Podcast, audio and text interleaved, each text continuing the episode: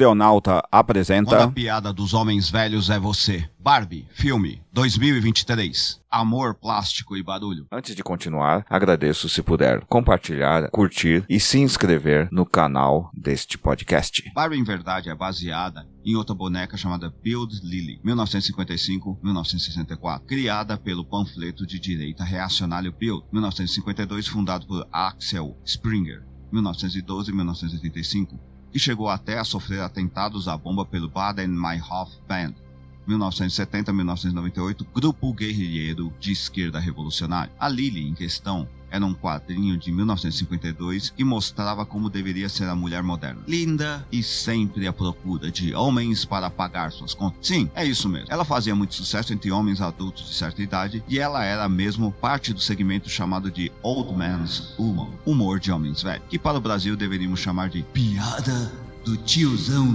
do pavê. Aquele tipo de gente que forma a extrema-direita hoje em dia. Com o sucesso da tira, foi produzida a boneca, que fez um sucesso estrondoso, justamente porque ela sim era uma boneca que projetava para as meninas o tipo de imaginário que os homens deveriam pensar dela. Tanto que, tal qual Barbie, ela ganhou uma versão cinematográfica, só que em 1958, sendo que a atriz Anne Sminer, 1934-2016, famosa por seus papéis que valorizavam sua beleza e sexualidade, foi escolhida para o papel. Tipo o que a Mia Goth 1993 é hoje em dia. Então, todo esse filme chega a essa deliciosa comédia neo-hegeliana, tal qual seu competidor Oppenheimer 2023. Ambos apontam para problemas no capitalismo, mas não querem avançar na discussão porque isso os faria se tornarem leninistas. Pode ter certeza que jamais haverá uma Barbie Nadia Krupskaya 1869-1939, embora a esquerda instituída tente fazer isso com ela. Ali tem todo o amor plástico e estéril por todos os personagens e o Ken feito pelo Ryan Gosling, aquele rapaz que começou sua carreira artística no Clube do Mickey, em 1955, e desde lá se especializou em fazer papéis de androides, nazistas e outros seres sem expressão e com problemas de sexualidade. Bom, ele é só o Ken mesmo, e Ken é de fato a masculinidade esvaziada da sexualidade, como todo misógino é, e que não pode desejar por si, então deve submeter outros. Acho que muito nego não ficou bravo com a Barbie, e sim por se ver nele. Porém é isso, Barbie é só uma piada do tiozão do pavê, feita por uma tiazona do pavê para futuras tiozonas do pavê. Se quiser ver mesmo uma discussão sobre as mulheres no mundo do trabalho machista, recomendo ver os filmes da Renata Pinheiro, 1970, lá do Recife. No mais, sorria! Você se divertiu assistindo? Assim como eu, não foi? Pode voltar para sua caixa agora, bonequinha de homens velhos ou mulheres velhas.